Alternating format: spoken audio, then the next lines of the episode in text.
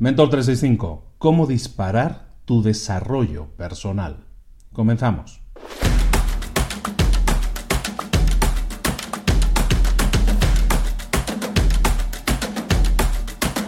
Los científicos dicen que seguramente Leonardo da Vinci ha sido el mayor genio que haya pisado alguna vez este planeta. El mayor genio, la persona más inteligente. Podemos pensar en Stephen Hawking o en Einstein. Ellos tenían unos coeficientes de inteligencia de 165. Leonardo da Vinci se calcula que un coeficiente de 220. Ahí queda nada. pensar como Leonardo da Vinci, por lo tanto, tiene mucho sentido. Te he hablado en el pasado de este libro, lo hemos mencionado en el pasado, cómo pensar como Leonardo da Vinci, uno de mis libros favoritos, de hecho tengo dos, porque tengo otro que es de ejercicio solo también relacionado con esto. Y en este libro hablan de precisamente de los siete pasos para pensar como un genio, para pensar como Leonardo da Vinci. Realmente son libros súper aconsejables, te pongo el enlace aquí debajo. Em, y, te quería comentar hoy un poco más de eso. Hemos hablado en el pasado de este libro, hablábamos del ángel bueno y el ángel malo, no sé si lo recuerdas, de pensar también, de equilibrar un poco nuestra forma de pensar, no sé, ni tan optimistas ni tan pesimistas. Y esa es una de las áreas. Pero hay siete áreas que se hablan en este libro que tenemos que desarrollar si queremos pensar como un genio, pensar como Leonardo da Vinci. La primera área, la primera área que es la que da soporte al resto, es lo que llaman, en todo el libro las llaman en italiano, la primera es la curiosidad. La curiosidad es la curiosidad, evidentemente. Y entonces nos habla de que tenemos que desarrollar nuestra curiosidad. ¿Y cómo se hace, cómo se desarrolla la curiosidad? ¿Te preguntas?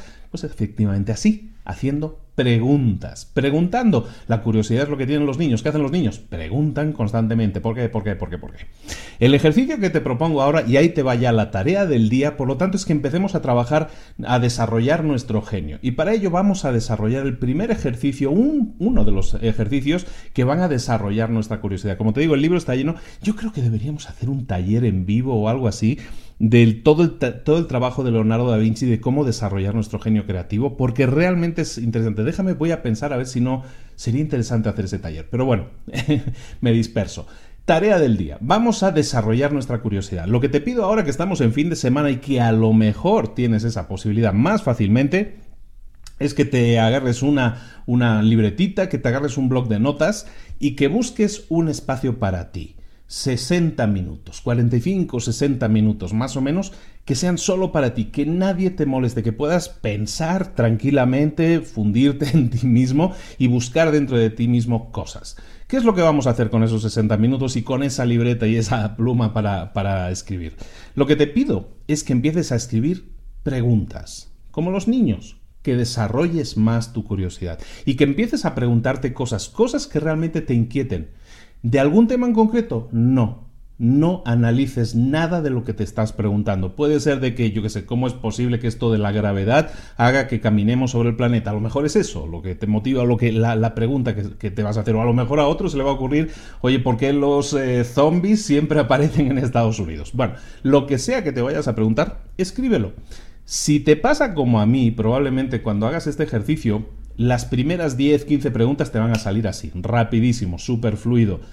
Pero eh, va a haber un bloqueo ahí, va a haber un momento en que digas, sabes que ya no se me ocurren más preguntas. El objetivo es que sigas adelante, que no pares el ejercicio en ese momento. No, ya hice 15, ya hasta aquí. No, el objetivo es que escribas 100 preguntas, que empieces a rascar ahí dentro de tu cabecita y empieces a buscar más preguntas va a haber un bache, ¿no? Como dice Seth Godin, el deep, va a haber un bache ahí, pero sigue adelante, sigue preguntándote y vas a ver que te desbloqueas y vas a volver a estirar otras 15 o 20 preguntas.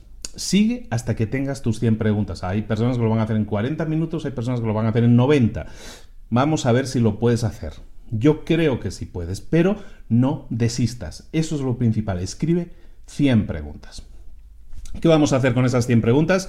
Una vez hayamos terminado, lo que vamos a hacer es analizarlas. Vamos a leerlas en voz alta. Vamos a ver qué sentimos de alguna manera, qué nos mueve una pregunta u otra pregunta. Habrá temáticas que a lo mejor a lo mejor en tu libreta de 100 preguntas va a haber 30 eh, preguntas de un tema, 50 preguntas de otro, 20 preguntas, va a haber de varios temas dispersos, puede ser.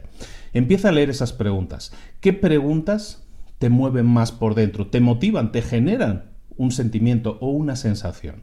¿Cuáles de ellas? Y cuáles no. Cuáles sencillamente pasas por ellas sin que realmente te importe ni la pregunta en sí mismo ni saber la respuesta. Lo que busco es que al final te quedes con 10 preguntas. A las 10 preguntas que más te muevan por dentro, les pones una marca. Y esas 10 preguntas las vamos a copiar en una hoja aparte. Pero las vamos a copiar puntuándolas o ordenándolas, si quieres decirlo así, de la que más te provoca a la que menos te provoca, de la que más te motiva a la que menos te motiva. De esas 10 te motivan todas. Pero hay una, o dos, o tres que te motivan más clasifícalas. La primera pregunta que te quede en esa lista va a ser la pregunta que más te motive, la segunda, la segunda que más te motive, la tercera, la tercera que más te motiva. Eso es lo que tienes que hacer. Y de esas 10 preguntas, entonces, léelas bien, realmente te van a estar motivando, te van a mover por dentro. Y la primera pregunta va a ser principalmente la que más te mueva. Ahora viene la parte divertida. La parte divertida es que esas preguntas son realmente los temas, las temáticas, las cosas que realmente te mueven por dentro, como hemos dicho. Por lo tanto, son las cosas que tú deberías estar desarrollando. No sé si lo estás haciendo o no, pero si no es así, deberías empezar. Deberías hacer, y esta es la parte chistosa, porque es muy fácil de decir, pero es más complicado llevarlo a cabo.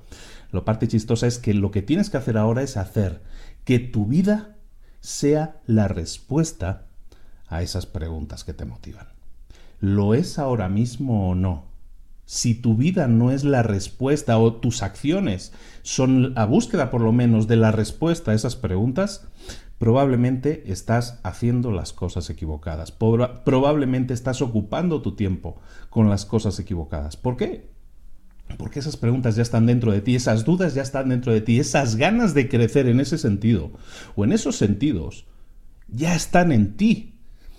Pero si tu vida no es la respuesta a esas preguntas, si no estás moviéndote, haciendo algo para responder a esas preguntas, entonces quizás, solo quizás, deberías pensar un poco más si estás haciendo lo que realmente quieres en la vida. Y si no es así, por lo menos ya tienes la brújula, ya tienes algo que te señala el norte, ya tienes una lista de preguntas que dicen hacia dónde va tu curiosidad, tus ganas de aprender, tus ganas de crecer, hacia dónde quieres desarrollarte personalmente. Por lo tanto, si quieres un mayor desarrollo personal, haz este ejercicio. 100 preguntas, quédate con el top 10 de las preguntas, ordénalas y ahí tienes la respuesta. ¿Hacia dónde tienes que desarrollarte?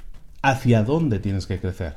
Si no lo estás haciendo, entonces sí, ya depende de ti tomar la decisión y dar el paso hacia esa ruta, hacia ese nuevo norte que quizás te acabas de plantear. Esto es Mentor 365, también el fin de semana. Estamos aquí todos los días, como ves, 365 eh, días al año. Te pido que te suscribas ahora mismo, que participes aquí abajo, que me dejes un comentario y si te interesaría que hiciéramos un taller en vivo para aprender a pensar como Leonardo da Vinci, déjamelo también en los comentarios. Lo voy a tener muy en cuenta y si realmente, déjame de dónde, de dónde me escribes también, de qué país. Y si juntamos un grupito interesante, lo hacemos realidad. Claro que sí. Un abrazo de Luis Ramos. Nos vemos mañana, domingo, también aquí a la misma hora. Hasta luego.